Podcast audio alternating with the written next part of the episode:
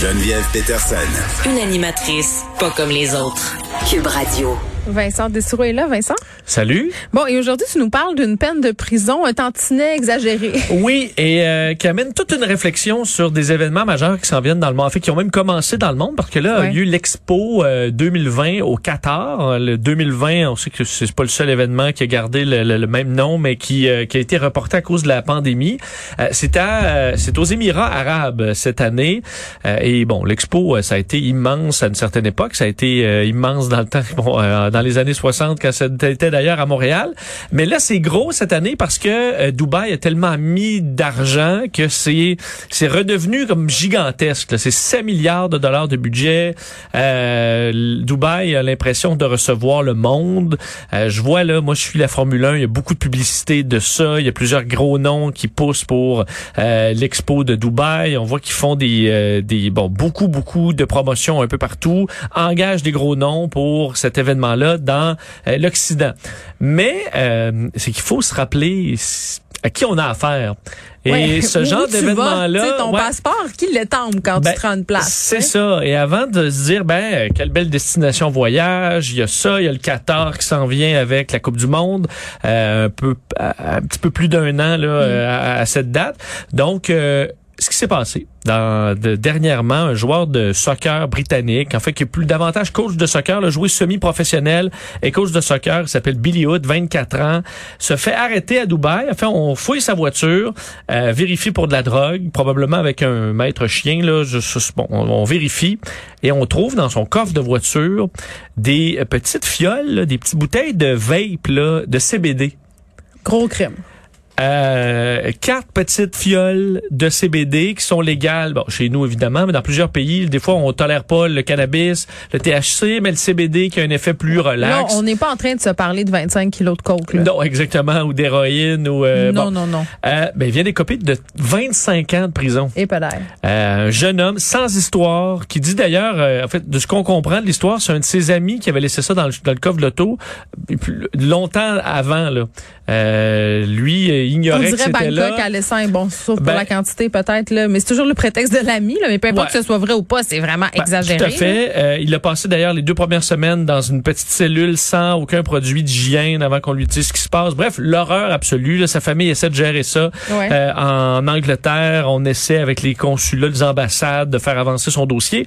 Mais là, il est comme de 25 ans de prison pour en plus euh, trafic. Là. Alors là, on leur a ajouté plein de, plein d'accusations. Lui dit d'ailleurs qu'on l'a forcé à avouer des crimes Ah, ben, qu'il n'a pas commis, commis en Classique. langue arabe, une langue qu'il ne parle même pas. Alors on l'a forcé à lire des Ouais. affaires euh, à peu près. Alors une histoire qui rappelle quand même que euh, c'est dangereux de voyager dans ces coins-là. On dit d'ailleurs que ça s'est multiplié. Il y a plusieurs histoires de gens, des touristes Mais il y a ont par- certaines hypocrisies, Vincent, aussi. Là. Je veux dire, moi, c'est ça mon, mon malaise euh, avec les... Parce que Dubaï, là, tu me parles de, de l'expo, là, mais Dubaï, c'est une destination quand même qui a été tendance euh, il y a quelques années. Là, il y a deux, trois ans, tout le monde allait à Dubaï. Oui, tu sais, il y a beaucoup, oui, il y a beaucoup de sous là, qui sont mis pour faire la promotion touristique de, de cet endroit-là dans, dans les Émirats arabes.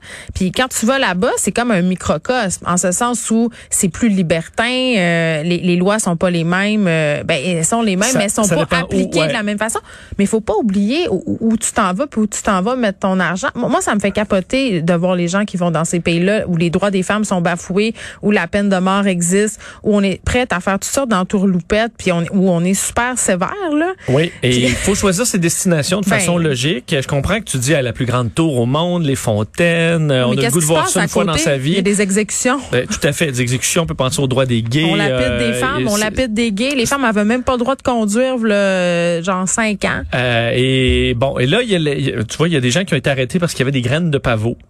Des graines de pavot. Juste des graines de Comme sur les muffins. Euh, comme sur les muffins, là, mais ça contient aussi bon euh, des, des alcaloïdes, on dit, donc des résidus d'opium, euh, des médicaments de prescription, donc des gens qui ont des médicaments de prescri- prescription, ils les amènent en voyage, mais là-bas il y a certains dérivés d'opioïdes qui sont interdits, et là tu te retrouves en prison.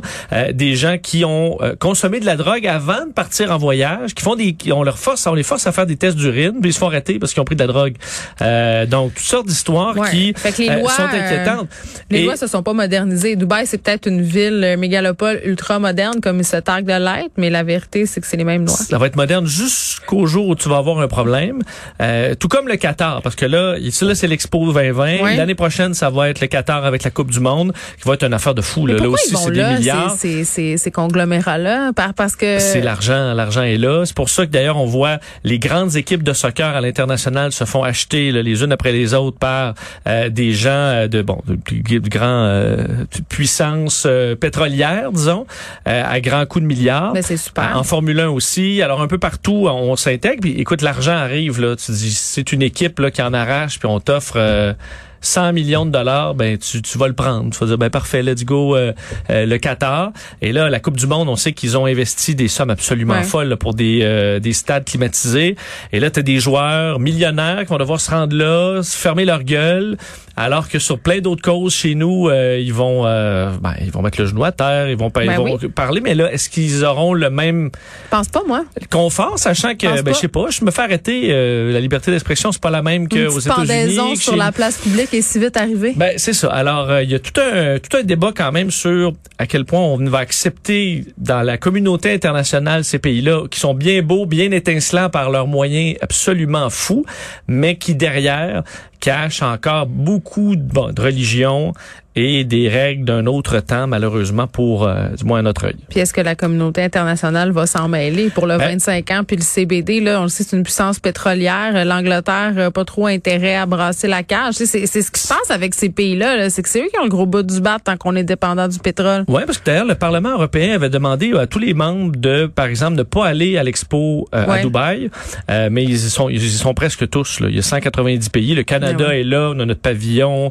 Alors, il y a pas, euh, on va regimber, mais on y va pareil. puis on dit, écoute, c'est là que ça se passe, alors on y va. Parlant d'obscurantisme, Oui. euh, on, on s'en va du côté du Vatican? Euh, écoute, moi, ça me fait toujours rire. Euh, dans les dernières années, il y a eu des euh, les nouveaux saints, là. Oui. Toute la année, Saint Benoît, puis Sainte Marie, euh, on les connaît. Moi, c'était Saint-Antoine de Padoue euh, qui nous aide à chercher les objets perdus. Les objets perdus, ça, c'est pratique. Ma Ça marche pas tout le toujours- temps. Moi, ça marche pour ainsi dire jamais. Donc, euh, je crois peu Ouais. à la sainteté. Mais c'est parce tu que tu y crois pas que ça marche pas. Ah, tu c'est ça. comprends? You have to believe. Euh, et je me souviens récemment, il y avait eu Kateri Tekakwita là, qui était Oui. euh, passée sainte, je me Oui, trouvais, ou juste le stade avant. Puis là, on- Pas Mère Teresa aussi, puis ça s'était contesté pas mal. Tu sais, Bon. euh, il me semble que ça, ça fait pas l'unanimité le processus. là. ben c'est ça. C'est que là, à l'époque, si je te dis, là, eh, bon, pour devenir saint, ça te prend un miracle. Là. En fait, ça Mm. Ok. prenait même, je pense, plusieurs miracles. Maintenant, à un, t'es correct. Puis faire manger des carottes à des enfants de moins de 12 ans, c'est pas considéré comme un miracle. hein? Non. Bon. Mais là, Jean-Paul Ier. On s'en Ouais. souvient, moi, de Jean-Paul Ier, il était là 33 jours, puis il est mort. Le pape souriant. Oui. Hein, pape souriant.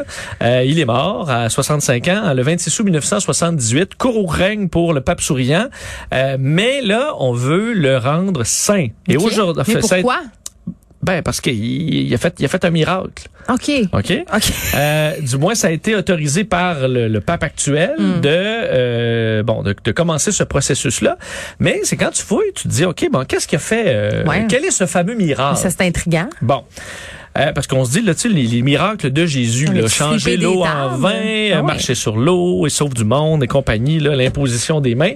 Alors, ce qu'a fait le pape euh, Jean-Paul I, euh, selon le Vatican, il aurait guéri de façon miraculeuse une fillette de 11 ans. Ok, C'était à Buenos Aires, en Argentine. La petite fille de 11 ans avait une inflammation aiguë du cerveau euh, et un, faisait un choc septique. Ouais. D'ailleurs, je reviens. Là, c'est moi qui ai un choc septique, mais bon, c'est pas la même, le, le même scepticisme. Donc, euh, elle a une inflammation du cerveau euh, et elle a été sauvée par Jean-Paul Ier. Mais moi, ce qui me titille, c'est la date, OK, vas-y. parce que c'était le 23 juillet 2011. OK. Donc, ça fait 30 ans qu'il est mort. Là. oui. Alors, c'est tout simplement, un, tu sais, dans ma tête, les les les les, les, euh, les miracles, tu sais, tu mets les mains, là, tu sais, t'es là, t'arrives la, Ben, la malade, et là, moi, je te sauve, puis tu t'en vas après ça euh, en marchant. Là. Non, mais c'est parce que. Mais là, tout ce qui est arrivé, c'est que la fillette, elle allait pas bien. Ouais. Puis là, il y a un curé, quelqu'un qui dit, ah, on va prier Jean-Paul I.